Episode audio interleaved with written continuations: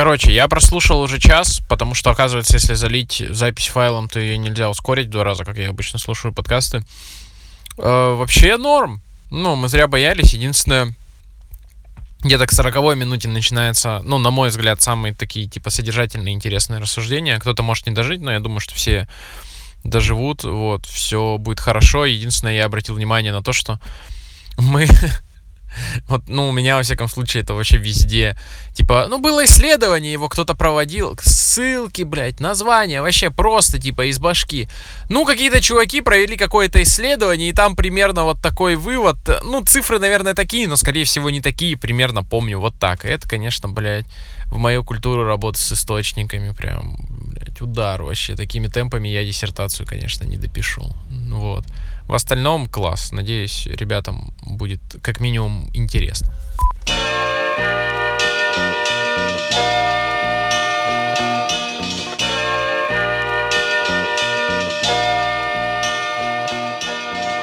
Ну что, сегодня наш Последний, крайний, или как это сказать, выпуск. Нет, блядь, последний. Я так и не помню, как там...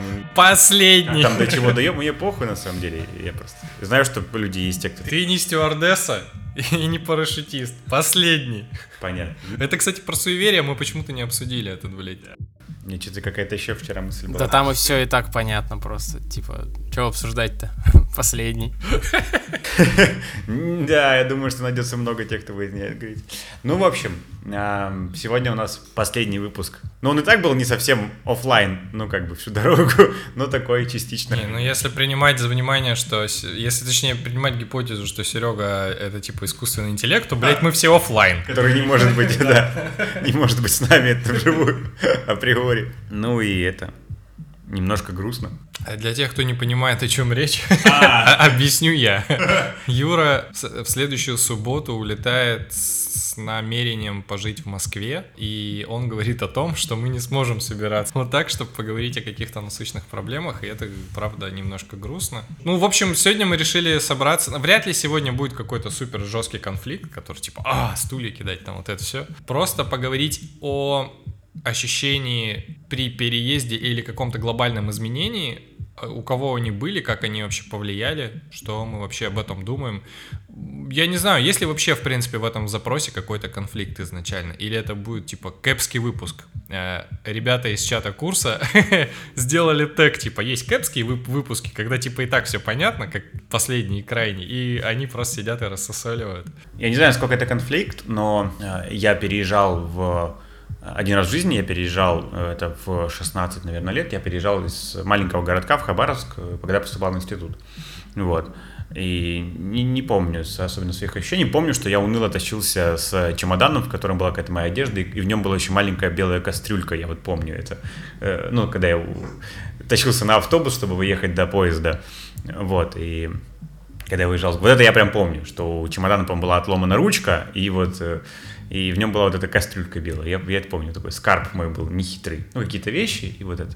И вот сейчас у меня предстоит переезд, и, наверное, у меня, меня многие спрашивали, когда я где-то месяц-полтора, там, два назад начал говорить, что я переезжаю, и меня многие спрашивали, как, ну, как, что ты чувствуешь, что вообще там, как. И я всем говорил, типа, да все заебись, все нормально, мне все понятно, у меня там понятка есть по работе, по деньгам вроде все как-то складывается, чтобы, ну, был какой-то буфер для переезда. Я такой, типа, молодцом, короче. У меня там куча идей, список с кем встретиться, список конференций, куда сходить, такое, короче. Пыщ-пыщ, короче. У меня начала переживать жена довольно сильно, ну, потому что у нее неопределенности больше в переезде, потому что у нее нет работы там, она будет ее искать, и она скорее думает, как, куда дальше толкнуться, во что там окунуться. И когда я рассказывал, что я там вот сюда хочу с теми встретиться туда, и она несколько раз мне прям спрашивала, а как же я, а я, типа. И я в какой-то момент до меня дошло, что она довольно сильно переживает. Мне важно сейчас не свалиться при переезде в эту историю, что я, типа, весь там на конференциях и там тусуюсь, короче, в рабочих всяких движах, вот, а жена дома, ну, довольно сильно переживает. Я как-то это осознал, и меня последнюю там неделю, наверное, две, меня довольно сильно стало накрывать тревога, связанные с переездом. Я сейчас в таком немножко подвисшем состоянии.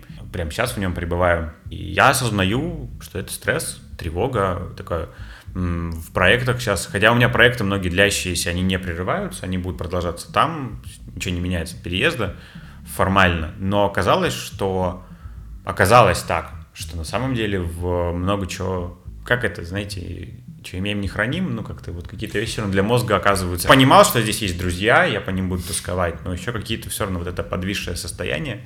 У меня просто, мы тут собирались с пацанами, и там Андрей все вечно говорит, он когда заходит, там, ой, коробки дома, ой, все, такое состояние переезда, и Тима говорит, это что, типа, это следующий шаг, ты, типа, ну, все нормально, что ты, ну, вот, они такие, как-то, даже, даже Андрюха все время, о, это грустно, так, так, это. Да, на, на самом деле я прекра... я э, сейчас помню два момента из недавней своей истории, которые связаны с изменением жизни. Первое это когда в 2012 году я тоже переезжал в Москву, а второе это вот когда я на сплав собирался. Ну про сплав можно там попозже. Вот э, по поводу переезда в Москву. А, в 2011 году, короче, меня уволили из Пилигримов первый раз.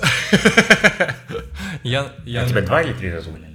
Два. Ага. А третий... Сам ушел. А третий, третий мы типа как-то на фрилансе. Я набил татуировку себе первую, проколол ухо, расстался с девушкой, с которой долгое время встречался. И такой типа... И меня уволили еще в конце. Я этот город себе исчерпал.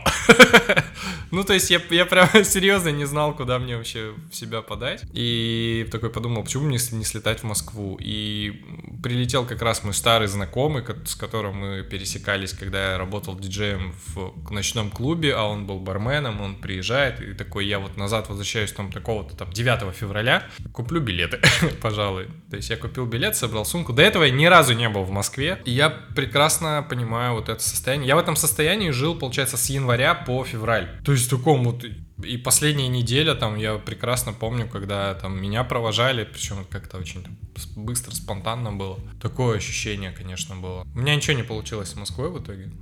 Ну, в смысле как? Ну, это было путешествие длиной в два с половиной месяца, а потом я понял, что это просто была импульсивная фигня из серии «Я не знаю, чем мне заняться теперь в Хабаровске, и поэтому поеду в Москву». Но, как говорится, от себя не убежишь. В смысле, со своей головой переезжаешь. Я сейчас себе задаю эти вопросы. Ну, там, я все-таки эту проверку там пытаюсь проводить внутри. Ну, не бегство ли, там, реально ли исчерпал, ли реально мне нужна Москва, ну, там, там много подтверждений того, что да, там много того, чего здесь мне не хватает. Я, короче, для меня, наверное, самый главный маркер в том, что я очень часто расстраиваюсь, видя в Фейсбуке события, которое мне очень интересно, и я не могу на него сходить. Mm-hmm. Наверное, вот это для меня ключевой маркер, это связано с, с обучением. Иногда это концерты. Это забавный парадокс, но когда я туда переехал, я действительно первый месяц ходил на все, а потом я Я заебался. Я знаю, что это, да, я тоже слышал про то, что это довольно быстро проходит, но, с другой стороны, ну, я окей, это будет хотя бы раз в месяц, я буду на что-то ходить, а здесь я не хожу ни на что, потому что этого нет, блядь. Я, я сейчас скорее поумерил как-то ожидания свои, что я там буду каждый день куда-то ходить. Я как-то уже спокойнее про это сейчас мыслю, что, может быть, какое-то время, да, это будет более интенсивно, но потом будет спокойней. Но там хотя бы есть выбор. Я не говорю, что это было бесполезно на самом деле путешествие. Я познакомился с многими классными ребятами. Я, в принципе, поработал в классной компании, да и вообще опыта было много хорошего. Но именно там я понял, что мне хочется все-таки в Хабаровск, потому что здесь, во-первых, в этом ценность, э, я понял, что такое ощущение дома, я понял, э, насколько для меня важны социальные связи друзей, там вот, вот этого всего, и я понял, что в принципе на самом деле можно и в Хабаровске что-нибудь делать. Наверное, я тогда испугался вот этой какой-то неизвестности, потому что через два месяца я понял, что я хожу на ту же работу, ну, как я ходил здесь, я работал там не с 9 до 6, я работал с 10 до, 8, до 7. Ну и, короче, вот я просто проводил время на работе 5 дней в неделю, а там 2 дня тусил. Но при этом у меня не было близких э, каких-то взаимоотношений ни с кем. Я вообще туда один поехал, у меня там фактически не было никаких знакомых, я в принципе не был в Москве. И у меня вначале вообще было желание туда поехать позаниматься, ну, в смысле, поработать над каким угодно, но кла- классным проектом за какие угодно деньги. Главное, чтобы они покрывали мои какие-то расходы. Не накопление, то есть вот мне просто хочется какого-то опыта набраться. И в процессе я понял, что на самом деле в Хабаровске этого опыта даже может быть больше, потому что та дизайн-студия, в которую я пришел, она очень сильно проседала там в вопросе редактуры по сравнению с Пилигримом. Мне казалось, что типа это вот дремучий лес. Не, нифига. Короче, это важная история была. Это был первый раз, когда я возвращался там э, через два с половиной месяца домой и такой подлетаю, такой Хабаровск типа, домой. Потому что до этого, когда возвращался, такой, ебать, такой, днище, болото там. А тут вот такое тепло-теплое чувство. Я, в принципе, этому благодарен. Ну, хорошая поездка. Но мы же говорим на самом деле не про переезды, а про ожидание перемен, что сейчас что-то случится и жизнь станет лучше. Мне один мой а, знакомый сказал прикольную штуку, он довольно часто переезжал много, он говорит, переезд это всегда повод обновить себя, потому что ты когда переезжаешь, ты можешь ну, типа, особенно на новое место, там же никто тебя не знает. Ты можешь завести себе новые привычки, кардинально поменять там прическу, отрастить бороду, полностью поменять гардероб и способ жизни, ну, типа, и, и все как бы будет нормально. Вот ты принял решение, и все. Очень часто среда останавливает, а тут как бы раз ты переехал, и можешь вообще все, типа, как хочешь перекроить. И многие, ну, как бы, переезд еще и с этим связывают. Даже я только что переехал. Вернулся с бухты Ямар а, в бухту Золотой Рог и живу снова на кампусе ДУФУ. Где тебе было лучше? На острове однозначно. Ну, на Ямаре, во-первых, не очень комфортно, а во-вторых, это прям ну, как бы там ты себя чувствуешь прям в изоляции, резервации. Остров это такая, ну, все равно парковая зона приятная. Тут, типа, вот в соседнем здании кафешка, в другом соседнем, как бы, магазин, парк, вид на море тихо, классно, здорово. Ну, я живу в гостинице трехзвездочной тоже. Это как бы у меня убираются, меняют мне постельное белье, полотенце. Вот, у меня здесь нет тараканов. Тут просторно и классно. Ну, то есть у меня вид на бухту и очень тихо. Ну, то есть, типа, тут лучше. И мы вчера вечером, когда переехали уже, перебирали вещи. Ну, Лена перебирала, я свои давно уже перебрал. Какие вообще нужны, какие не нужны. Мы, типа, делали какую-то перестановку, еще что-то. То есть мы тут жили, до этого, ну, там, типа, 7-8 месяцев, там, с прошлого ВЭФа. И, как бы, ну, вот как какой-то порядок устаканился, а здесь раз, и можно, типа, что-то по-новому. То есть даже в таких мелочах я замечаю, что, ну, как бы, блин, это уже там, я не знаю, то есть так вышло, что два раза в год все жители ДВФУ переезжают. Нормально, ну, вот такая прикольная один раз. процесс такой оптимизации, ну как бы такой refine, да, типа пересмотреть, э, ну быт, какие-то вещи, еще раз убрать то, что, может быть, не да. нужно. Или... Угу. Прикольно. Это правда. Ну, то есть у каждого раз в год дефрагментация. Обычно еще переезжают с рабочего места. Ну, то есть, э, как бы очень часто еще и кабинеты перевозят. Вот у меня сейчас Типа мы переехали домой, а на следующей неделе у нас еще переезд рабочий. И у меня вообще вот эта история, что я вообще довольно часто переезжал. Я переехал сначала из Арсеньева в Хабаровск, потом в Хабаровске мы переехали в другую квартиру, Потом в Хабаровске я переехал уже в свою квартиру, в другую, и потом оттуда я переехал уже во Владивосток. Ну и здесь такие гигиенические переезды раз в год, просто чтобы не расслабляться как бы. Ну и вот это ощущение, что типа я переезжаю, и типа вот все даже, знаешь, какие-то эмоции, там, есть возможность старые проекты подслить какие-то, еще что-то, ты вот такой, так, все. Вот да, даже, типа, за закладки в браузере, типа, чистишь. Потому что вот это ощущение, вот это новое начало, сейчас м-м, будет. Вот это ожидание перемен, это же очень прикольно. Ну, то есть оно не только в переезды физические, но и когда работу меняешь, или там еще что-то. Там, вспомните в университете, там, летние каникулы, ты переходишь там, с третьего на четвертый, и тоже вот, типа, ожидание, что сейчас, типа, вот как-то вообще вот будет, типа. Насколько эти ожидания оправдываются? У меня почти всегда. Я всегда это использую прям как как триггер что-то поменять. Ну, то есть есть какая-то рефлексия в течение года, фиксация такая, ну, что можно было бы делать лучше, что, как. У меня, ну, как бы, какая-то часть срабатывает всегда. То есть каждый переезд — это, правда, способ, ну, взглянуть по-новому на свою жизнь, на свои привычки прежде всего. Человеку же часто нужен, ну, как, для того, чтобы внедрить новые привычки, тебе нужен, ну, какой-то триггер. То есть ты переезжаешь на другое место, ничего не изменилось, ты тот же человек, но а ты рутину по факту заново выстраиваешь.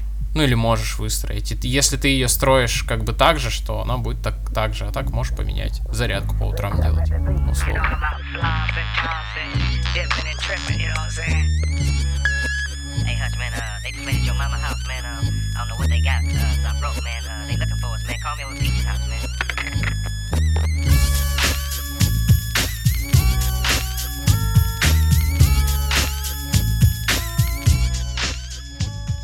Меня здесь две мысли. Когда я переехал в Москву в 2012 меня во многом э, в том, чтобы я не вскатился в какую-то пучину тьмы, хтони и депрессии, мне помогли привычки, которые утренние в основном. Ну, то есть я вставал, у меня вот было вот это вот 15 минут тишины, потом зарядка, потом контрастный душ, типа такой сидишь, открываешь ноутбук и работаешь. Вот, эта штука меня поддерживала. Я делал здесь, э, так здесь, я сделал так, так, там, И это была той ниточкой, которая помогла мне удержаться. Потому что когда я... Самый грустный день, э, ну, один из самых грустных дней в моей жизни был, когда я приехал тогда вот 9 февраля в Москву. Мы э, закинули вещи этому чуваку, что-то там в магаз пошли, я иду такой, понимаю, что у меня обратного билета нет, вот это теперь мой дом. И я здесь никого не знаю, и я ощутил какое-то вселенское одиночество вообще, потому что, ну вот... Не, ну, конечно, это вообще жесть, просто у меня довольно много, у меня даже больше контактов в Москве, профессиональных, рабочих, каких-то знакомств людей, с кем я хотел бы выпить кофе, ну, каких-то таких, а, у меня больше клиентов там, и у меня есть даже двое близких друзей в Москве, и я был в Москве уже не один раз, я понимаю город, довольно чувствую. Москва с 2011 года, когда я был там первый раз, до сейчас довольно сильно изменилась. Это конкретно два разных города. Uh-huh. И я все равно испытываю переживания, стресс. Э, и представить ситуацию, когда ты вот десантируешься один, ну вот то, когда ты один, и ты никого не знаешь там, и и ты первый раз в этом городе, это, конечно, вообще пиздец. Ну, типа, это... Ну да. Это тяжел, тяжелое довольно. И то есть, когда ты просто сказал, что, типа,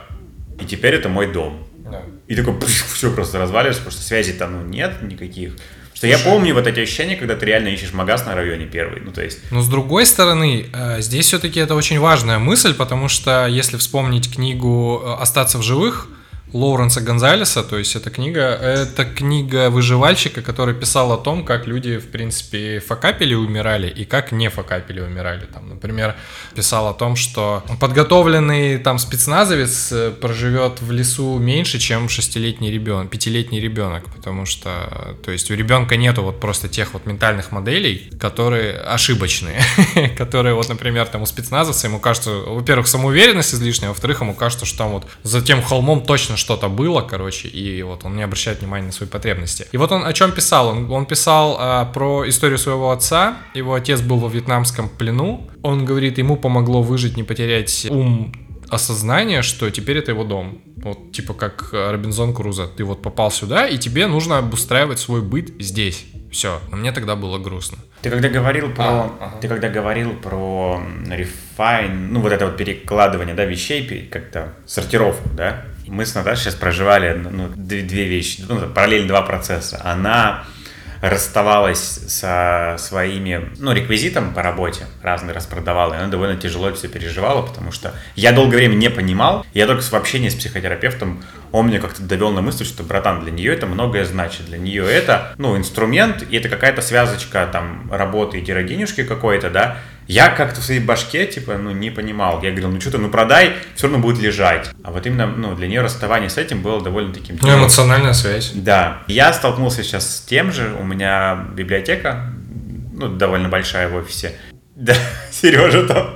Короче, и это такая боль, что брать, ну, с собой. Я же не могу ничего не взять, ну, я по-любому возьму там, например. И там две коробки я там, скрипя сердцем, там, насобирал. И благодаря там из а, по-моему, шести больших полок, две полки или там три у меня вошли, ну, я с собой забираю, и вот там еще штук 6, 5, 6 полок нужно куда-то деть, ну, типа там отдать, раздать, подарить там, ну, то есть как бы расстаться с этим. И я по-честному понимаю, что это, я, это, я, я это не читаю уже, либо я это прочел, либо я это уже не буду читать, ну, то есть но все равно такой, типа, блядь, книжульки мои, книжульки. вот. Ну, я тоже себе говорю, что нахер это все хранить в кладовке. Ну, типа, нет смысла. Это надо куда-то деть, пусть эти книги живут, приносят пользу людям, ну и как бы. Типа. Но, то есть, мы спокойнее расстаемся с машинами, там, с Наташей, ну, как-то, чем вот с какими-то такими вещами, там, типа, книжульки, книжульки. Это вообще, кстати, довольно забавно наблюдать. Тут же на, ну, в ДУФУ довольно много людей, которые приехали сюда, ну, из других точек. Ну и, и какая-то часть там управленческой команды живет, ну, постоянно в гостиницах, мы там ходим друг к другу в гости. И вообще интересно смотреть, как люди, вот типовая комната, у всех они абсолютно одинаковые, но ты заходишь, и они у всех разные. И ты обращаешь внимание, ты же знаешь, что где стоит, то есть кто куда что двигает, у кого как, что происходит. Ну, во-первых, вот, да, я вот человек, который раз в год переезжает, тем не менее, первую очередь я перевожу что? 70 килограмм книг. Вот это, типа, прям вообще оригинал моя тема. Накупить себе, короче, книжулик, комиксов, типа, и таскать их туда-сюда. Но, блин, они реально, это якори вообще во всем моем доме. У меня есть две вещи, которые задают всему интерьеру, типа, моего дома, где бы я ни жил. Первое это ковер, это мы знаем. Ага. Больше не называй так мою бороду. Короче, да, а, первое это книжки, а второе, у меня есть такие здоровенные стеклянные банки под крупы. Вот, это еще наследие моих качковских времен, короче. И они, ну, как бы, всегда стоят на самом видном месте. Э, это мои книги, это мои крупы, как бы. Это все, что вам нужно знать обо мне. Люблю читать и жрать. И когда ходишь в гости, у кого-то у кого-то обилие кухонной техники. Ну, то есть, вот у нас здесь кухонных уголков нету, и мы сами там покупаем все. Там у кого-то просто одна мультиварка, у кого-то печка, плитка, а, там какая-нибудь тестомеска, еще что-то так, понятно. И, и стол, чтобы гостей принимать такой, так, понятно, у людей все Как они это вмещают, нихера себе. Ну вот, понимаешь, ну как бы у всех свои акценты, у кого-то иконы стоят, ну то есть красный угол, все, ну то есть, или иконы, это туда же входят и фотографии со свадьбы и прочее, то есть у кого-то, ну есть прям целые такие памятные уголки, вот. Есть отдельный класс людей, которые не обживают пространство. То есть они типа такие, ну окей, типа закинули какой-то минимум вещей по шкафам и ничего не меняется. Они живут в дефолтном номере, типа дефолтный скин у них. Это тоже, конечно, интересно. У них обычно на центровом месте э, холодильник и телевизор стоят. Ну, просто потому что, э, ну, я просто заметил, часто эти люди, они куда-то стараются уехать, где-то тусить, то есть не воспринимают дом как пространство, ну, там, постоянное свое. И это супер вообще интересно смотреть, э, ну, кто что с собой привозит, кому там что дорого и кто что в первую очередь покупает. Ну, здесь, здесь э, на месте. Это прям прикол. Ну, да, я прям понимаю, о чем ты говоришь, потому что, ну, я же жил в общаге 4 года, и тоже, ну, насмотрелся же, и как каждая, ну, то есть у всех 18 квадратов, ну, одинаковые, с окном, блядь, с дверью. Вот, и ну, не было ни одной же похожей комнаты. То есть, если у вас они же мебелью хотя бы обставлены, шкафами, там, тумбочками, хотя бы какой-то есть кастом, то там вообще просто голые стены, как бы. Ну, там кровати, кровати там э, выдаются, бля, наверное, все. Да, ну, там дальше, ну, как бы, ты, нет, ты заезжаешь, там что-то есть, но оно, типа, не у всех одинаковое. Это вот тебе что от прошлых досталось, то оно там у кого шкаф, там у кого тумбочка, у кого что там. Просто я заезжал, мне повезло, мне там друг у отца продавал здесь квартиру, и мне много чего отдали, мне даже железную дверь предлагали, блядь.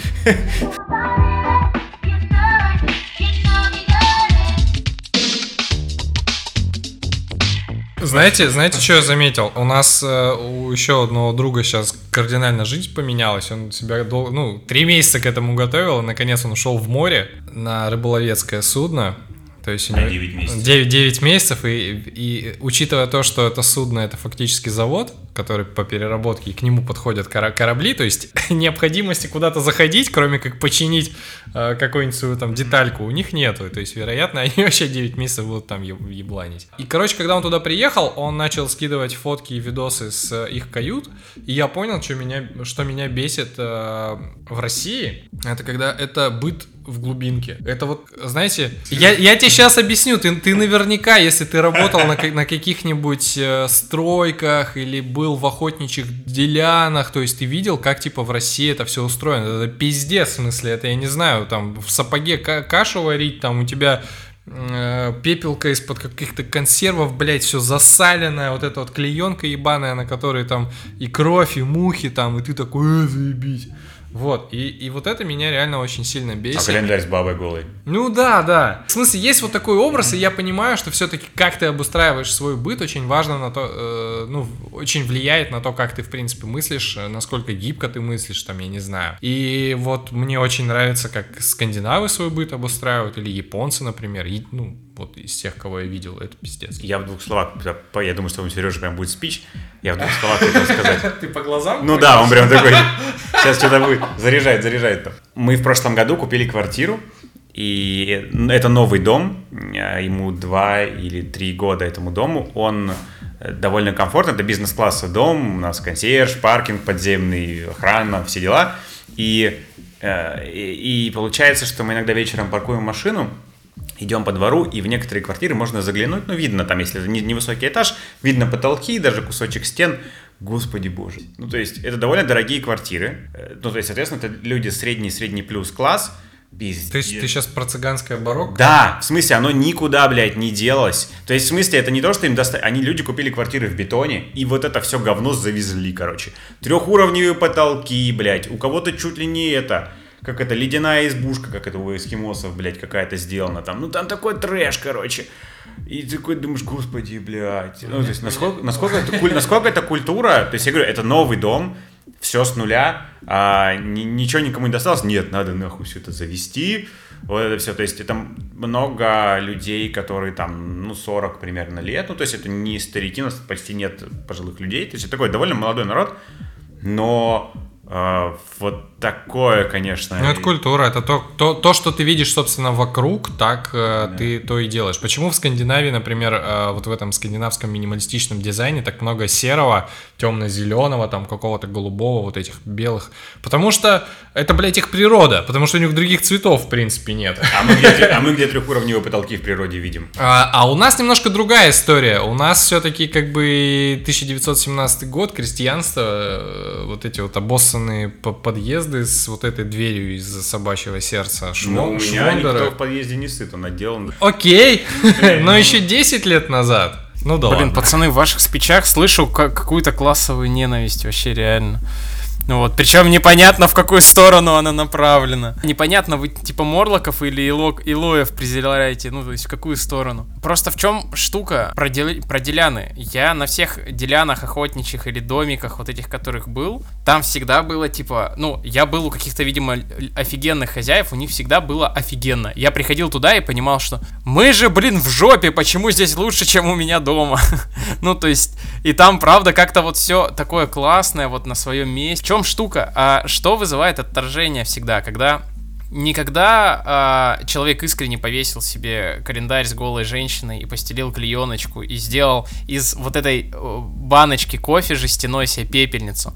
А когда, ну, типа, вот он когда искренне это сделал, когда он понимает, вот как это вообще должно работать, оно и смотрится конгруентно. Он вот в этой среде, вот он прям вот, типа, вот, и ты туда заходишь, ты как в гости, как в новый мир заглядываешь. Знаешь, как приехал в Японию, там все другое, и ты такой, окей, это не мой мир, я просто буду как бы аккуратно ко всему этому приглядываться и делать выводы о наших различиях. А когда человек в школе ремонта увидел, типа, что надо вот так. И он так делает не потому, что как бы он так хочет, и потому что он представляет, как в этой среде вообще жить и по каким правилам она работает, а потому что вот так надо, все как у людей. Вот когда ты кому-то подражаешь, осознанно или неосознанно, это всегда бросается в глаза. И ты вот эти, ну, и ты натужно как-то улыбаешься, и люди на самом деле видят, что, подожди, нет, но я же видел, типа, цыганская барокко, оно работает по другим правилам. Ну, то есть у тебя, ты подражатель. Вот мне кажется, вот в этом проблема на самом деле, в том, что люди этого искренне не хотят. Они так делают, потому что думают, что все так хотят. На самом деле нет ничего плохого в том, чтобы подражать, потому что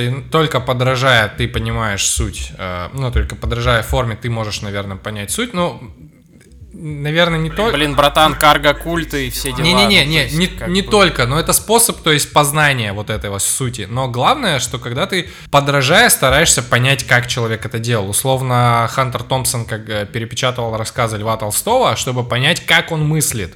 И я, наверное, так учился писать, так я вот так учился дизайнить, там вот такие вещи. Но э, я старался понять, почему. А ты скорее говоришь о людях, которые делают так, просто чтобы делать, типа, не стараясь понять. Ну, наверное. Ну, слушай, я не то, что даже о людях говорю, я просто это помню по себе. Ну, то есть, когда ты там подросток или молодой человек, когда ты пытаешься, особенно, ну, типа, ты приехал из Арсеньева в Хабаровск, и ты такой, вау, тут вообще по-другому работает молодежь. Ну, в смысле, вообще, типа, кардинально по-другому люди тратят свое время.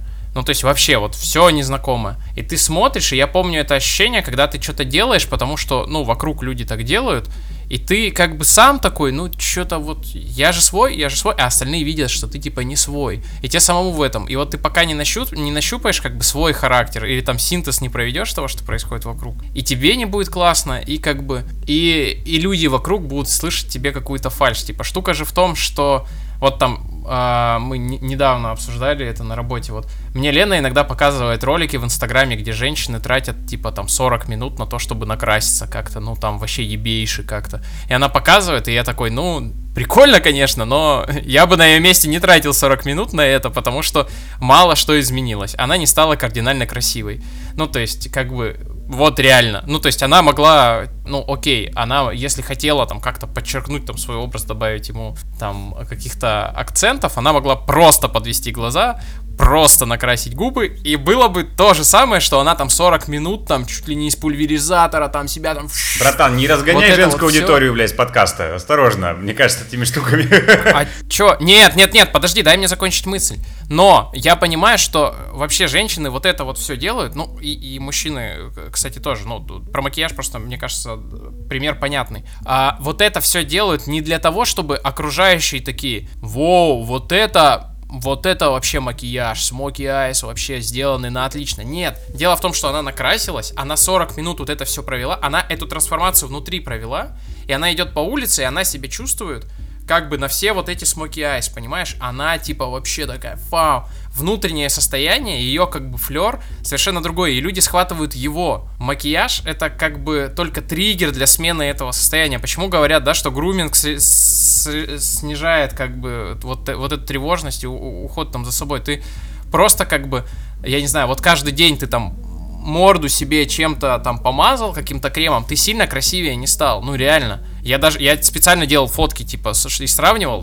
Вообще особо ничего не изменилось. Но ты чувствуешь, что ты теперь не обрыган и не обезьяна, как бы, и ведешь себя как бы, ну, то есть как-то вот от, от- от тебя, видимо, эта энергия исходит. Вот.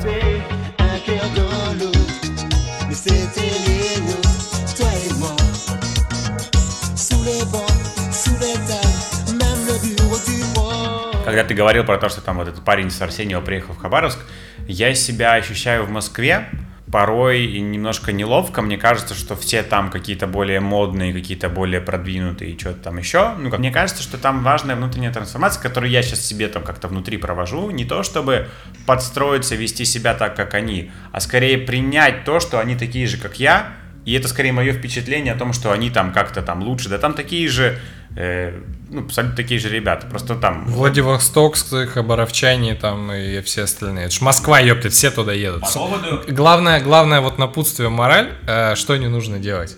Не стараться говорить по-московски. Потому что я видел чувака, который уехал из Хабаровска, и через три месяца мы встретились в Москве, и он говорил протяжным вот этим голосом, я не могу его, я не могу его сейчас пародировать, но это выглядело э, неприятно. Мне, кстати, любопытно. У меня одноклассница, мы учились вместе в школе, она здесь училась в медиа, поехала в ординатуру, сейчас в аспирантуре, по- по-моему, в докторантуру идет в Москве.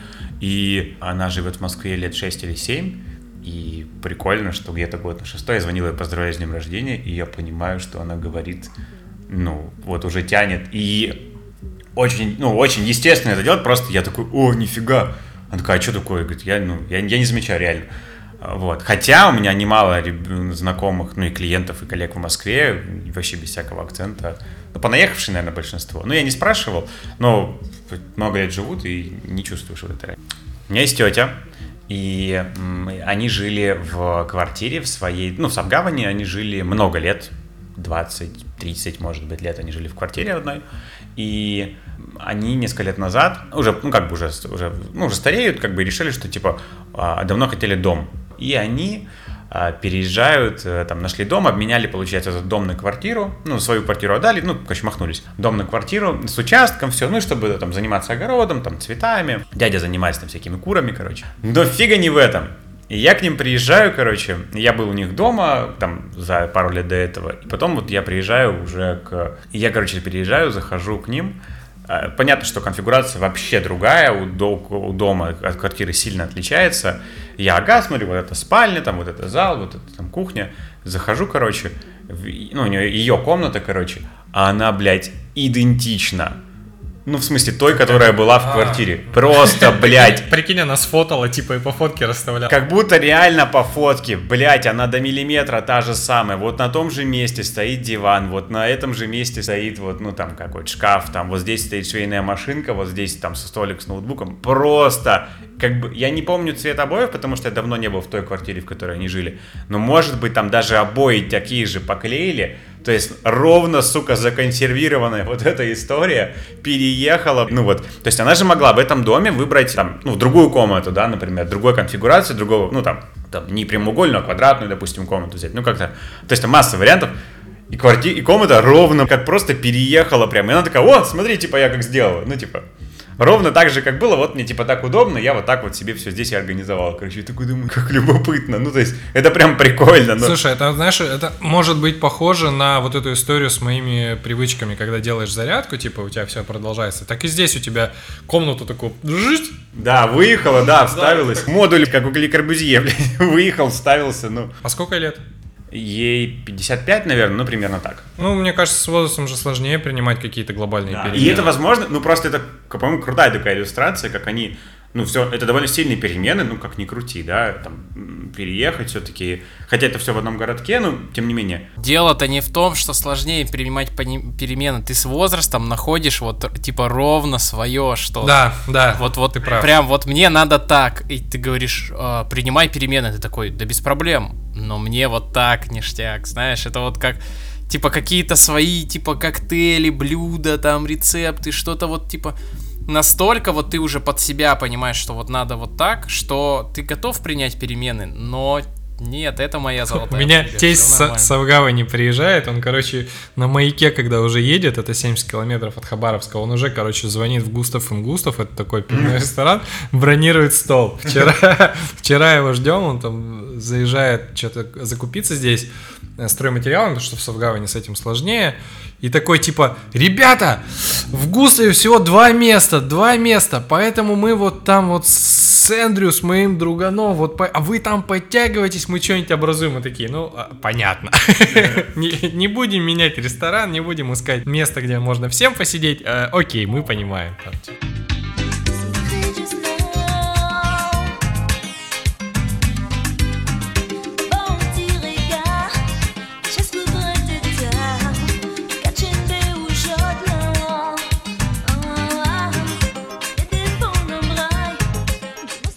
Я хотел, короче, осуществить сейчас фазовый просто переход, потому что мы сейчас говорим больше про перемещение в пространстве.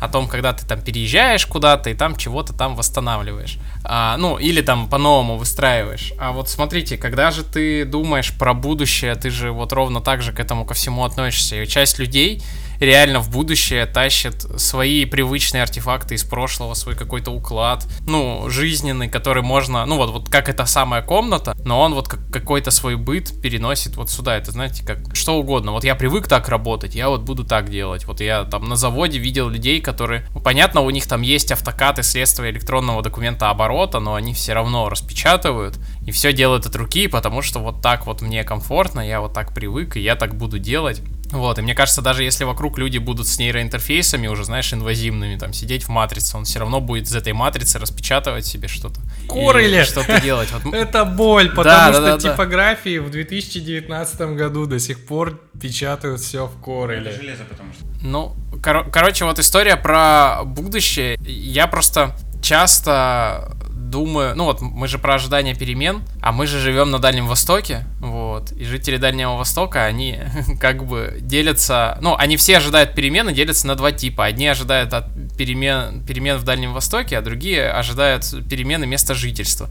И только как бы отдельная прослойка почвенников, как бы они против перемен, они не хотят ничего не менять, ни свое место жительства, ни Дальний Восток, чтобы менялся, но это другая история. Так вот, я когда думаю про это, я понимаю, что это же будет совершенно другое место, то есть я не переезжая, через 10 лет буду жить в совершенно другом месте. Вот мы с вами все втроем ездили в приграничный Китай, а его нет. Представь, ну, в смысле, все, вот он кончился, и люди, которые там живут, они что же не переезжали, но у них теперь вокруг них совершенно другая жизнь, там другая экономика, другой расклад, другие люди. Да что говорить, за три года, пока я живу в Владивостоке, центр Владивостока изменился кардинально, потому что сюда по 3-4 рей- рейса в день теперь э, летает из Южной Кореи, и просто сотни и тысячи южных корейцев и китайцев изменяют, ну, город, его экономику и ритм его жизни вообще кардинально. Вот, что думаете про это? Я десятилетней давности, это не я сейчас. Не с точки зрения, вот не будем сейчас вот э, физиологию, про то, что все клетки там полностью меняются за 10 лет. Нет, я даже про осознание. И мне это нравится, потому что да я даже 5 лет назад, это я другой человек совершенно. Мне нравится то, что у меня появляются новые интересы, то, что я перестаю печатать э, из Coral, а перехожу на какие-то нейроинтерфейсы условные. Мне хотелось бы, чтобы вот это оставалось и дальше. Мне не хочется становиться вот этим дедом, который, которому запрещают врачи есть сало, а он такой, я, блядь, всю жизнь ел щенок! там, и все. Ну, и мне так, мне так не хочется, мне так не нравится. Вот, смотри, и отсюда два вопроса. А где эта грань, когда ты перестаешь ждать перемен от самого себя? Что ты такой понимаешь, о, вот сейчас я нормальный, можно остановиться, типа, больше ничего не менять. А второе, Вот давай на первом. Мне кажется, это внутренняя установка, потому что многие мои одноклассники и одноклассницы остановились в этой точке, когда вышли из 11 класса. Я могу, конечно, ошибаться, я детально там не знаком, но э, условно. Мне кажется, что это, вот ты говоришь, когда про точку, э, у меня скучный ответ. Правда, как обычно, где-то посередине. Ну, то есть, это не про то, чтобы не меняться совсем, но и это не про то, чтобы постоянно меняться и постоянно себя гнать вперед. Я последние три месяца работаю на телевидении и ведущим. Как дополнительно взял там, типа, experience. Вот. И получилась такая штука, что я шел в это как в эксперимент, я не очень понимал, каким, что там будет внутри, то есть я думаю, ну попробуем.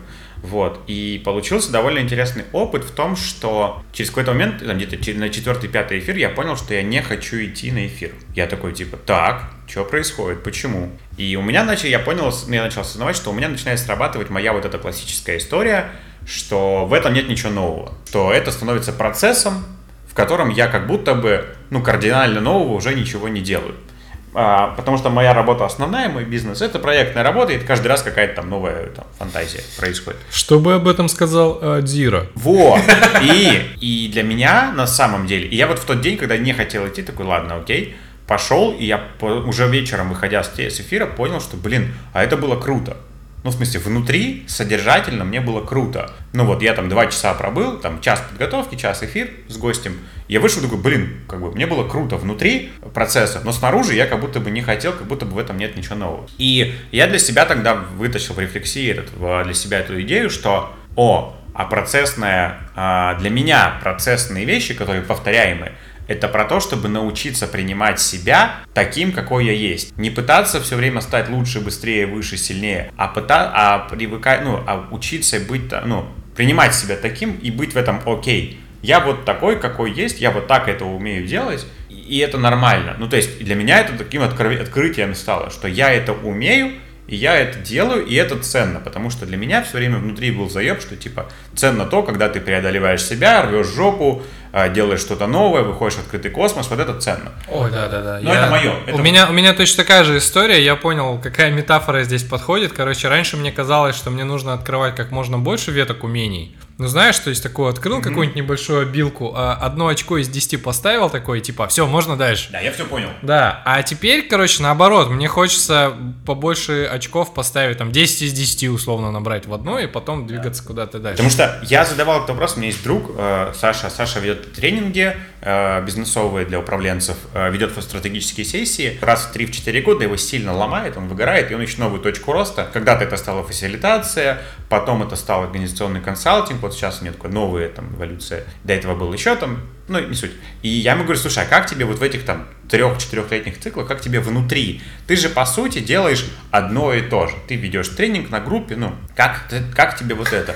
И и он так и сказал. Я тогда эта мысль до меня не долетела, ну вот я вспоминаю его слова, что он тогда и сказал, что слушай, ну кайф быть в процессе, ты начинаешь подмечать какие-то микродетали, или ты просто кайфуешь, кайфуешь от того, что ты умудрился поставить процесс так, что он идет, ты в это не упарываешься всеми силами, и ты просто скорее наблюдатель и такой модератор всей этой штуки, и ты кайфуешь от этого. В тот момент во мне эта идея не приживалась, потому что я говорю, во мне тогда казалось, что ценно то, где ты упарываешься, преодолеваешь себя, как бы, все, вот, нужно выходить, приходить домой, как, сука, с поля боя каждый день. Сейчас я учусь тому, чтобы, типа, не делать лишнего, или, типа, летит, окей, но, типа, да, я не убивался, но это работает, ну, нормально. Или там, да, я это делаю, я это умею, и это тоже ценно. Мне когда начала зарплата с телека падать, я такой, ну, это же тоже некое подтверждение для, моего, для моей башки, что, типа, то есть я... Не-не, продолжу ходить, пожалуйста. Да, типа того, что, то есть, блядь, то есть за это платят, ну, как бы в моей голове, как бы, я, типа, не напрягаюсь, не умираю, делаю вот то, что умею и так, и за это платят деньги. Такой, о, блядь. Э, Ты пока ты сейчас пока говорил, я поймался на мысли, что у меня есть две татуировки, как типа иллюстрации разных частей. То есть первая, когда ты говорил про то, как э, двигаться и не, ну, и не, стана- не, не забронзоветь вот в этой всей истории, я понял, что у меня есть напоминание вот это вот, типа, что ничто не вечно, ничто не совершенно, типа, и вот там вот Зира сразу пришел. А когда ты начал говорить про то, что, типа, Саша делает одно и то же, я такой, блядь, так вот же, ёб твою мать, вот же, хуйня же. Вот все, что я делаю, это вот, вот ты просто отрезаешь лишнее. И да, это прикольно. Я меньше работаю, я как-то вот в этом вот проживаю, какое-то такое приятное одиночество, приятное... Слушай, а в этом нет попытки как бы приостановить время? Нет, я наоборот, я наоборот нахожусь в нем. Вот я А, ну вот. Это вторая история, которая была. Серег, сорян, я сейчас просто очень к месту, я помню, что ты говоришь. В том году, да? В том году я сплавлялся, я уже много раз об этом говорил, и для меня это было ожидание какого-то нового опыта, где я знал, что умирают люди. Ну, то есть, что можно там умереть, что вот когда ты сплавляешься по реке, а по разным сторонам, по разным берегам стоят такие крестики, типа, или там памятные таблички. И типа это, ну, вот такой достаточно вид активности э, такой. И мы пошли на сложную реку, я пошел в первый раз и за две недели до этого я, блядь, так замедлился. Я, мне кажется, снял лучшие кадры фильма года вот в том году, когда мы такие, типа, там и день рождения Джона там на даче, я вот там вот ходил, вот фактически запечатлевал вот это. И каждый, каждый момент времени, когда я осознавал, что я вот его живу, я такой, tипа, н- на свое тело старался как-то примерить, такой, как-то вот, чтобы лучше его запомнить, потому что очень страшно было. Ah oh ah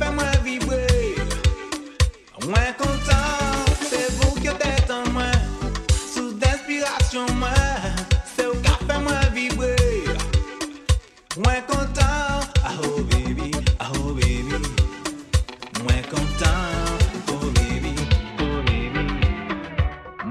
Мне кажется, что одна из граней, ну, типа, зрелости в том, что ты перестаешь строить планы на себя в будущем, что типа, о, класс, получу, типа, еще 5 уровней, вложу еще столько-то очков вот в такие вот обилки и смогу пойти вот на такого рейд-босса, да, а и ты перестаешь, ну, как бы этих изменений ждать как Нового года, а ты просто, ну, как бы относишься к ним как бы так э, и да, они будут, но как бы вот мне сейчас классно, и куда-то вот меня жизнь занесет меня, и я знаю, что вот мой стержень вот такой, и мне с ним там тоже будет классно. Мне кажется, вот это, это и есть, ну, как бы концепт такой э, зрелости, ну, там, неважно, профессиональной, эмоциональной, или там чисто физической. Вот.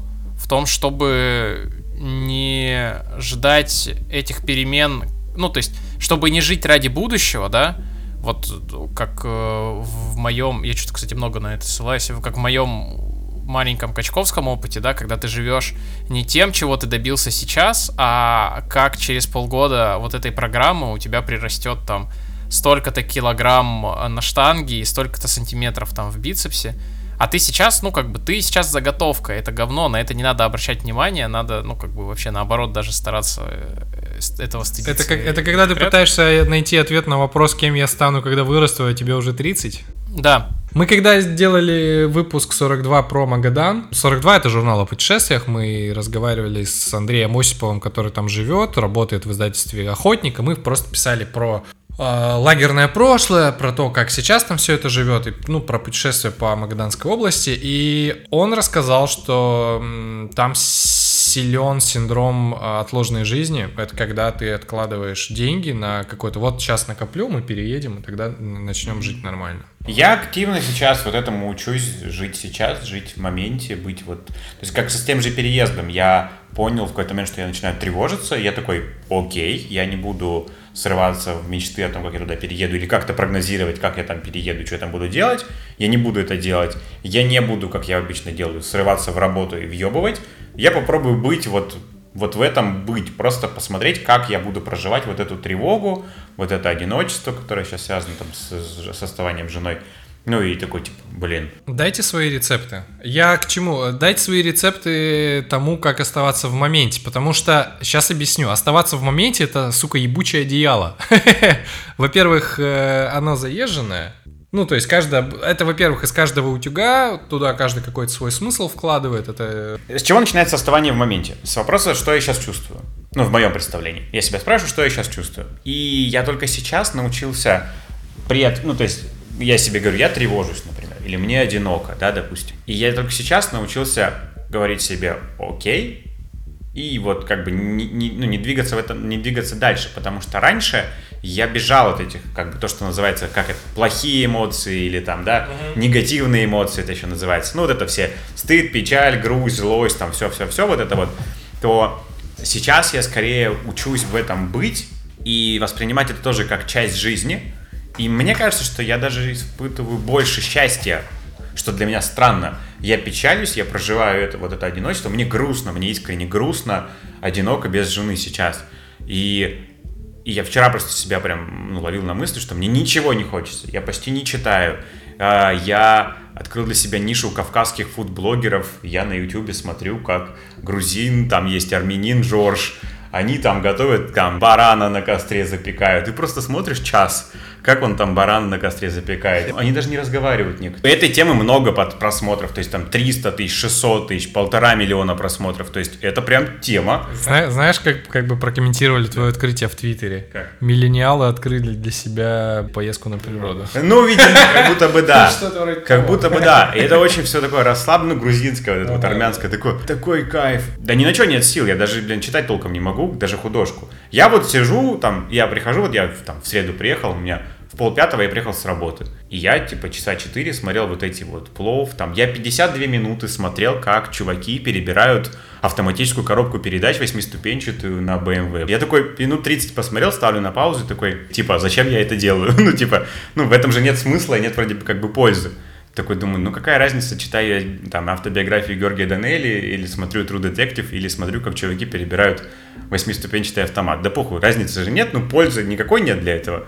Я такой, ну и нету, такой, ну и хуй дальше, короче, с удовольствием посмотрел. Ну вот, вот это про такое для меня довольно дурацкое пребывание в моменте, потому что я себе честно попробую признаться, что у меня нет ресурса сейчас а, на, ну, там, ну, на подвиги. Я довольно сильно переживаю а, из-за переезда, вот. Я когда, да, я когда, я понимаю, про что ты говоришь, и я понял, что для меня вот такие переезды или, ну, такие зна- значимые какие-то вещи, вроде там путешествий больших, в которых ты никогда не был, это тренировка осознания того, что что-то когда-то закончится. То, о чем мы говорили в- во втором выпуске. Это все вот про, про это, мне кажется. Простите, но у меня будет тупая шутка, да. Если бы был аналог теста Тьюринга для отличия человека-молодца от обычного человека, то Юра бы его сейчас впервые сдал для всех слушателей подкаста, потому что до этого... Я прям похлопаю, это очень смешно, да. Ну вот.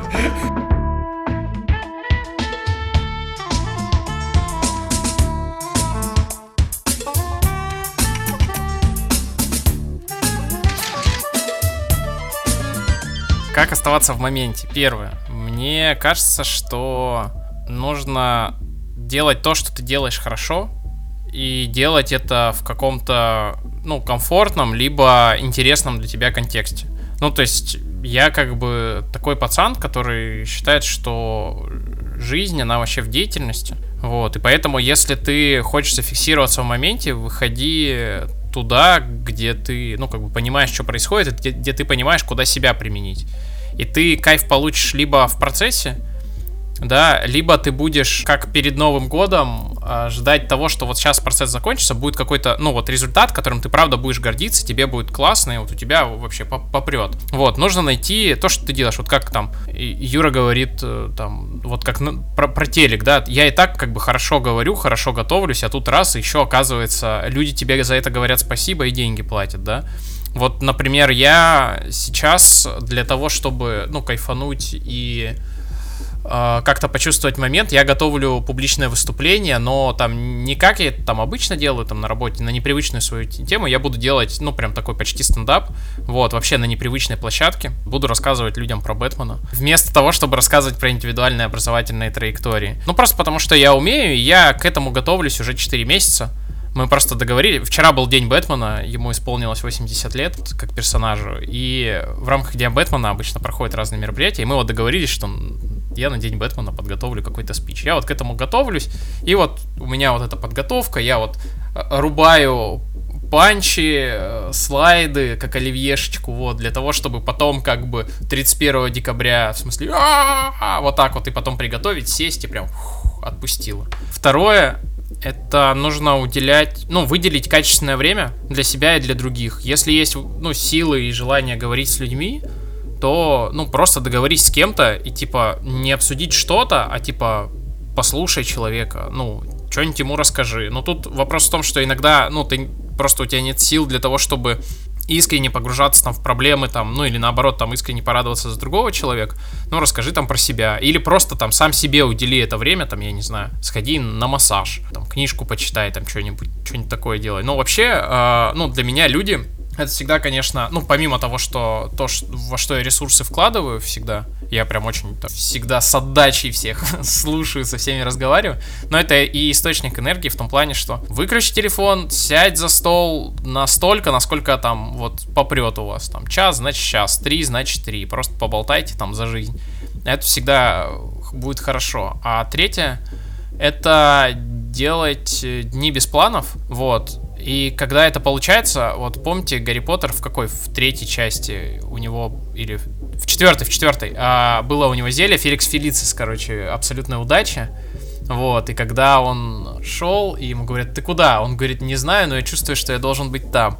И вот у меня позавчера был такой момент, что у меня сорвалась одна встреча, и, ну, и получилось так, что я вот сейчас все, так, могу днем распоряжаться как хочу, и я такой, так, я должен пойти вот к вот этому чуваку. Почему, блядь, просто должен. И я пошел, и типа все офигенно срослось, короче, у нас срослась фи- офигенная встреча, мы решили несколько вопросов, я выхожу, меня у лифта встречает другой чувак, мы с ним цепляемся языком, за полчаса решаем другие вопросы, которые тоже, тоже хотели, я выхожу в коридор, встречаю еще одного человека, с которым мы решаем еще одни вопросы, я выхожу уже из здания, встречаю своего товарища, с которым мы просто типа 5-10 минут там что-то обсуждаем, идем, и я встречаю еще одного чувака, с которым мы решаем еще кучу всего, и у меня за этот один час, который вообще получился только за счет того, что я такой, ну, типа, пойду вон туда в кабинет, потому что, ну, почему нет? Вообще вот все, и вот это ощущение, во-первых, ну, это типа дико приятно, а во-вторых, ты этих планов не строишь, потому что ты настолько, типа, стройные планы не способен, ну, как бы столько всего должно сойтись,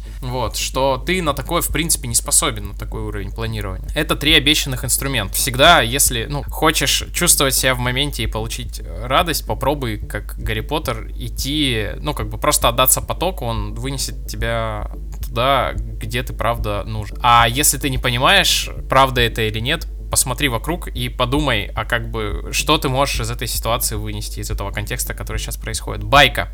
А, в пятницу я был на встрече с Нобелевским лауреатом, с сэром Ричардом Тимоти Хантом. Во-первых, я под большим впечатлением, конечно, потому что я увидел прям вживую настоящего Нобелевского лауреата, и это типа пипец, пацаны, в смысле, он охрененный. Вообще, это космического уровня мужик, он очень бойкий и бодрый, ему 72, но при этом, когда он, ну, ему задавали вопросы, там был огромный круглый стол, огромный, типа, на 50 человек круглый стол, и ему, ну, то есть студенты задают вопрос, включают микрофон, он берет свой микрофон и бежит в другой конец зала, чтобы поговорить с человеком лицом в лицо, в смысле, ну, как бы задать вопрос, проговорить. Он, ну, типа, очень человечный, очень крутой, супер обаятельный такой англичанин. I was born in Oxford.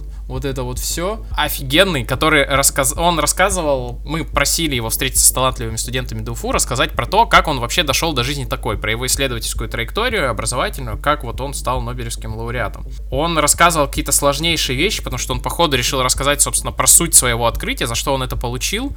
И вот есть такое выражение, что я стою на плечах великих, да, и он всех великих, на плечах которых он стоит, он всех упомянул. И для этого пришлось рассказать всю суть его исследования, ну, то есть вообще, как бы, как устроено клеточное деление, как это открывали, что к чему, и он настолько простыми словами, я не брал синхронный переводчик, я слушаю по-английски, тем не менее, я, ну, большую часть всего понял, несмотря на то, что это все-таки биомедицина. Я поймался на мысли, во-первых, на то, что он работает с источниками в 100 тысяч миллионов раз лучше, чем я, потому что он говорил, например, о том, что на первом курсе колледжа я сходил на спецсеминар вот у этого человека, и он изменил мою точку зрения вот на это. А после этого я послушал две лекции приглашенного профессора вот этого. Ну, то есть он вплоть до того рассказывал, то есть вот он вот все источники, все, все, все было, и вот эти все, ну, какие-то, на первый взгляд, незначимые события он укладывал в одну цепочку. И я поймался на мысли, что ты, когда смотришь на его вот такую биографию, автобиографию, ты думаешь, что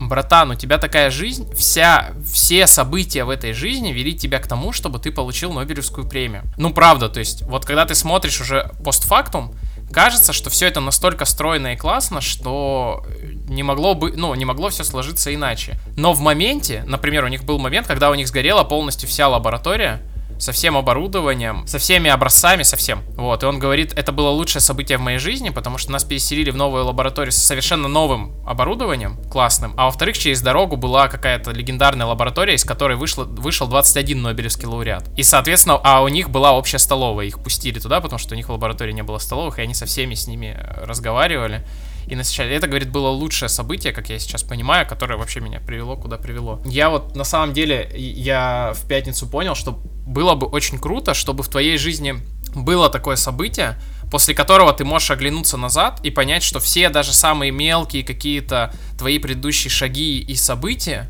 да, готовили тебя вот к этому. Вот, вот такое вот ожидание изменений. Вот такая вот байка. У меня в подкреплении этой байки про событие, которое изменило там... Я, у меня в этом году было довольно тяжелое там рабочее событие, и я переживал довольно сильный кризис. И у меня есть знакомый, он топ-менеджер международной компании, и я ему ну, делился своими переживаниями довольно сильными, что, ну, в общем, все куда-то пошло под откос, все криво. И он мне рассказал свою историю, он говорит, в 90 м, в конце 90-х годов, ему было там 25 лет, грубо говоря. Он занимался, он жил во Владивостоке, он торговал машинами. Как все в конце 90-х, там во Владике гонял тачки с Японии и зарабатывал довольно хорошие деньги. Уже там тысячи долларов он зарабатывал. И, говорит, все было хорошо, все классно. И, говорит, тут я решил вложиться и купить Паджерика на продажу. Собрал все-все-все свои деньги, купил, заказал машину с э, Японии, она пришла, а, ее растаможили в аэропорту, ну, в порту, все, говорит, я ее забрал и э, поехал на машине домой,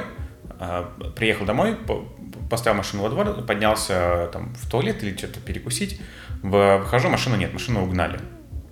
И это были все деньги, которые были у него на тот момент. И в тот момент он зарабатывал уже тысячи долларов, и это было, ну, то есть довольно хорош, хорошие, прям, прям очень хорошие деньги. И машину угнали, и угнали и обязательства все, ну, то есть все, денег вообще нет. И он говорит, что тогда я пошел работать вот в эту компанию международную на зарплату там в 100 или 200 долларов в месяц. Ну, и это вот спустя там больше, по- почти там 17 или 18 лет прошло, как он работает в этой компании. И мы сидим в роскошном кабинете, там целый этаж мы сидим у него, и он говорит, я, я такой оглядываюсь, говорю, ну, в общем-то, э, неплохо сложилось, надо сказать. А он говорит, ну, да, говорит, но первые 10 лет мне так не казалось, вот, потому что был какой-то ад.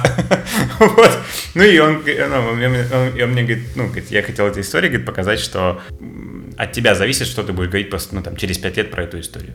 Как ты будешь на нее смотреть, на вот эту вот, как с этой лабораторией сгоревшей, как у меня было вот с этим, говорит, скорее всего, ты со временем поймешь, что это было, а, ну, на- во благо. Пусть в моменте это очень тяжелое переживание, это большая драма для тебя, но, скорее всего, если ты, ну, окунешься в это, то, скорее всего, спустя какое-то время ты поймешь, что это было очень значимое и, возможно, лучшее для тебя событие. Подарок, скажем так, а, судьбы. Это как э, Джек Ма, он же постоянно рассказывает, что он основал Alibaba, потому что его не брали ра- на работу никуда. Он пошел на работу устраиваться то ли в Макдональдс, то ли в KFC, который открылся у его города, и его отказали. Да, 10 Я раз, говорит, он, я понял, 10 что раз он никуда- пытался устроиться там ник- куда-то, там, по- по- учиться, его не, не учиться не брали, не работать никуда. Не, ну здесь, мне кажется, важная вещь все-таки в том, что, во-первых, э, истории с хэппи-эндами это, конечно, классно, но, но не всегда все зависит, правда, от тебя, и случай очень на многое влияет. То, ну, насколько ты в состоянии обнаружить его, это да, это, конечно, зависит все-таки от тебя, наверное. Но, э, наверное, стоит смотреть все-таки истории, которые закончились не очень. Например, история про Тоню, которая фигуристка. Я сейчас... Марго Робби играет главную роль. Спортивная драма, то есть там Тоня, которая, в смысле, которая реально вот, она такая э, из, из деревенских, из американской глубинки, у нее не было каких-то там особо денег, у нее была очень жесткая деспотичная мать, но она там... А, Тоня против всех, да? Да, да, да. Муж там ее бил. И она вот вроде вот она должна вот стать лучше. Она реально там в какой-то момент сделала э, самая первая из женщин какой-то там тройной, пятерной тулуп, ну что-то из этого. Но она при этом не стала олимпийской чемпионкой, то есть и это достаточно грустная история. Тоже жизнь. Я, я к тому, что э, это вот э, то, что я запомнил из какой-то из одной из первой лекции Леши Ивановского. Ар- тогда он еще арт-директор, во- арт-директил ВОЗ. И он рассказывал, что нам многим кажется, когда мы проходим какой-то путь, что если развернуть назад, что это такая, то, ну, прямая, типа, ну, такая вот линия. Но на самом деле ты делаешь бесконечное количество выбора, и куда тебя приведет, не совсем ясно. Просто э, люди так устроены, что у нас у всех есть вот это когнитивное искажение, которое направляет э, нас, ну, короче, которое заставляет нас верить в лучшее во что-то, и мы такие находим силы, и все равно такое. Мне, да. мне нравится, мне нравится, честно говоря, я очень рад тому, что в культуре нас, вот там 30-летних, все больше появляется вот этой неэффективности, признание того, что не идеально, что нет прямой линии, соединяющей точку А и точку Б, что этого появляется много в Фейсбуке, в постах, да, где-то э, на конференциях, в, просто в разговорах, когда люди признаются. А, ну вот, это, конечно, очень помогает, ну, мне, во всяком случае, очень помогает. Ну, это индульгенция на то, чтобы отъебаться от себя. Да, да, и... И, ты- и в какой-то момент ты получаешь не то, что ты хотел, а то, что тебе было нужно. Да.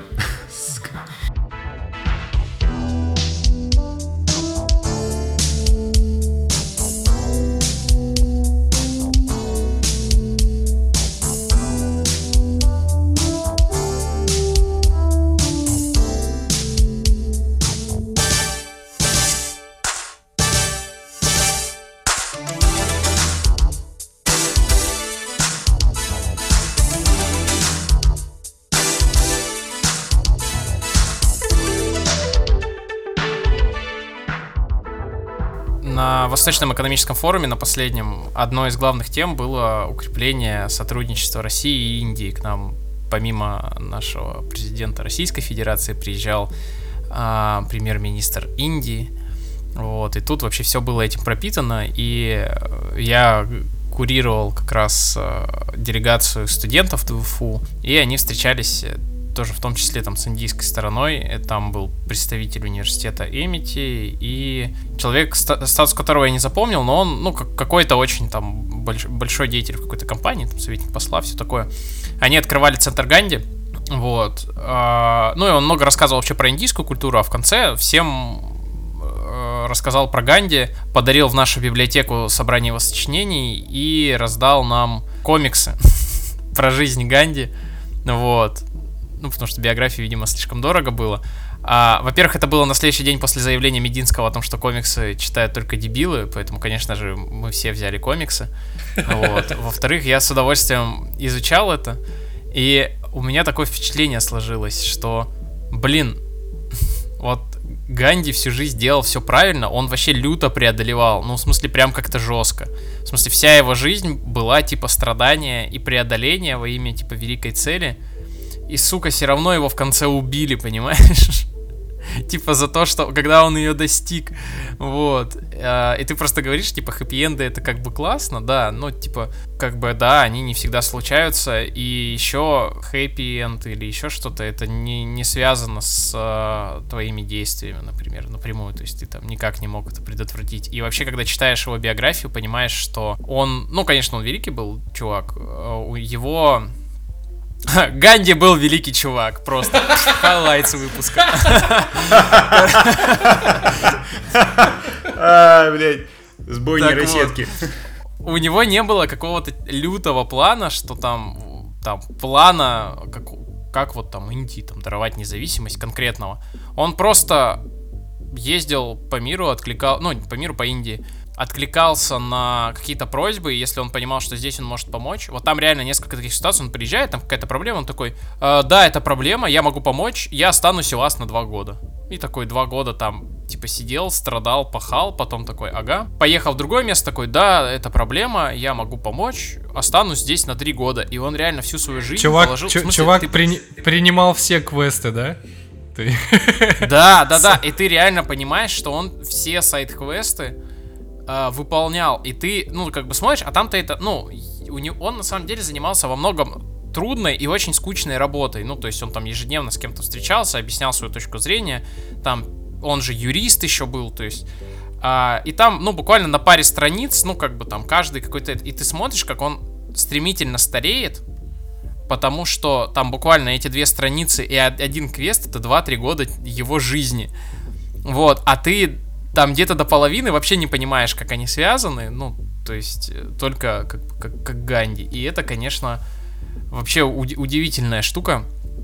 Ну вот была для меня вот как раз э, с точки зрения, знаешь, там ожидания перемен, основного квеста там в жизни, предназначения четкого плана и прочее. Ну, типа, блин, если, если Ганди не смог все это предугадать, но при этом смог, то, может быть, и нам отбросить все эти иллюзии. И, про, и просто быть в моменте.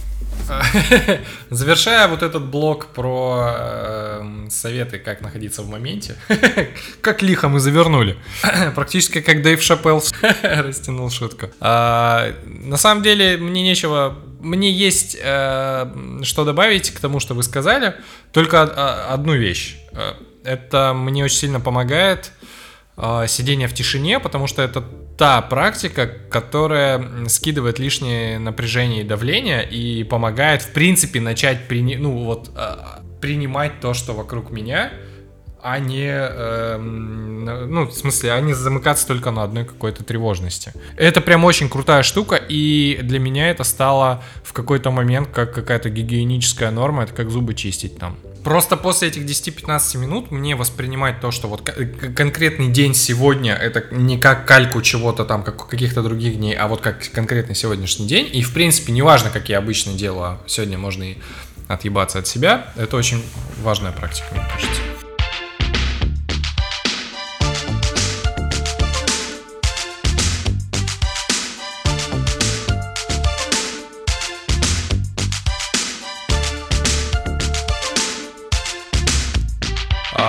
Окей, Э, рекомендации. А, я уже сказал про вот эти каналы, я обязательно скину ссылки. Вот про вот этих кавказских фудблогеров. А. По-моему, это охуенно. Ну вот в тему там быть в моменте. Я вообще двочую, потому что э, год назад у меня случился большой, ну, я, я не знаю, там, кризис, срыв или еще что-то. Короче, я не смог в один день просто встать с кровати из-за перенапряжения. У меня колом, типа, встала моя больная шея, и у меня просто не было сил. И я три или четыре дня, ну, то есть, в прин- я даже есть не мог, только пил и лежал на кровати, и все. Больше вообще ничего не делал. Я смотрел кавказских футблогеров. О, блядь, так это лекарство, оказывается. Вот оно что, блядь. Причем я не мог смотреть ничего другого, ну, то есть у меня были мысли там смотреть там фильмы какие-то, не, не мог, а вот мне нужно было вот прям какой-то вот почти АСМР, и мне так зашло, и я вот Но они крутые, на ноги они ж крутые. Многие те, кто приезжают что-то делать в Грузии, они такие, бля, они очень замедленные. Ну, блин, они при этом кайфуют, чувствуют удовольствие от жизни. И ты видишь, как они расслаблены, и в этом вот им хорошо. Это кайф, это прям... Очень хочется. Рес- респект, уважуха и ебаный капитализм Да. заебал. Тура, конечно, очень тонкая. Ну, ты понимаешь, что для них это вот то, что Сережа говорил, как про те вот клеенки и все, что это конкурентно, им в этом окей, они вот так живут. Они не на камеру это делают, там скорее камера, ну камера там вообще отдельная тема, как они это снимают. Короче, первая рекомендация от этих вот эти фудблогеры. Георгий Кавказ, у Жоржа. Георгий Кавказ это грузин, у Жоржа это армянин, и есть еще хлеб-соль, это узбек. Вот, я трех нашел. Ну вот, кину ссылки. Вот. Посмотрите, охуенно. А, и вторая рекомендация. Ну, видимо, когда ты говоришь про то, чтобы быть в моменте, радоваться жизни, опять грузины. Это автобиография Георгия Данелия. Это три книги. Первая это «Безбилетный пассажир». Ну, рекомендую просто с нее начать. Это просто читается залпом, запоем. А, это просто сплошные анекдоты из жизни, какие-то байки. Я бы с удовольствием их еще прям рассказывал как-то отдельно. Ну, это, это очень крутая, легкая история, которую прям в кайф читать. У меня две рекомендации сегодня. Первая. Я дав- давно хотел порекомендовать это, а тут еще Юра упомянул типа перекупов э, и все деньги вложены в продос. Я хочу порекомендовать книгу Василия Авченко «Правый руль». Она про то, про то время и про то место, которого уже никогда не будет, а, при том, что люди живут на тех же местах. Вот, но все изменилось. Это книга о том, как э, в 90-х и 2000-х э, весь э, Дальний Восток и конкретно Приморье жили жили праворукими машинами из Японии, как они вообще сформировали местную культуру, как они преобразили городские пейзажи, людей, вообще весь рынок, и это очень легко читается, там много, ну, конкретных фактов про, ну, как бы таких почти этнографических, про то, как, как мы здесь жили, вот, а второе, ну, это тоже как бы с позиции отдельного человека, это сборник каких-то таких бытовых анекдотов, историй. Там в конце есть словарик местных терминов, на которые расшифровывается, что такое корч, марчик, одежка. Вот. Что такое бес- беспробежный автомобиль. Вот. Тогда еще не, А, беспро... Тогда еще не, бес- не беспилотный, а беспробежный, да, типа было. Беспробежно, да-да-да. Это очень прикольная книжка, она очень небольшая. а, Его точно делало издательство от, от Маргинем. Это охерен- охеренное издательство, которое прославилось тем, что э, в 97-м, кажется, году выпустило книгу Сорокина, которую потом на площади рвали. Ну, то есть они реально крутые, они до сих пор выпускают очень кайфовые книги в э, кайфовой верстке. Например, Бобо они выпустили, то есть это Богемиан Буржуа, то есть вот такой новый средний класс между хипстотой и капиталистами. Короче, прям респект. ну вот, короче, прям рекомендую. В интернете тоже наверняка есть. Вторая рекомендация, так совпало, что тоже автомобильная. Это фильм «Гонка» с Дэниелом Брюлем и Крисом Хемсвортом про противостояние двух гонщиков Формулы-1 через э, всю жизнь. И это, во-первых, очень интересный фильм с точки зрения драмы. Во-вторых, он позволяет заглянуть в Формулу-1 и понять, что там вообще происходит, потому что для большинства обывателей это просто... Третье, там очень прикольные мужики, очень круто играют, и там, правда, я потом проверял факты, там довольно много, правда, документального, очень приятный и интересный фильм. Вначале я хочу порекомендовать незаслуженный телеграм-канал э, Ромы Хлеба, которого многие знают, знают под ником РЖБ. Э- Это меломан, который, во-первых, э, живет в Хабаровске, и у него большой послужной список э, пластинок с абстрактным хип- хип-хопом. Он пишется со всякими крутыми, крутыми малоизвестными широкой публике чуваками, но при этом, типа, его там в Москве очень и в Питере очень уважают, знают и прочее. Вот. И не так давно он начал вести телеграм-канал, который называется Штопор, где он собирает подборки странной музыки. То есть, когда играет Рома Хлеб, а, это всегда странная музыка. Например, у него там а, подборка порнотроники. То есть...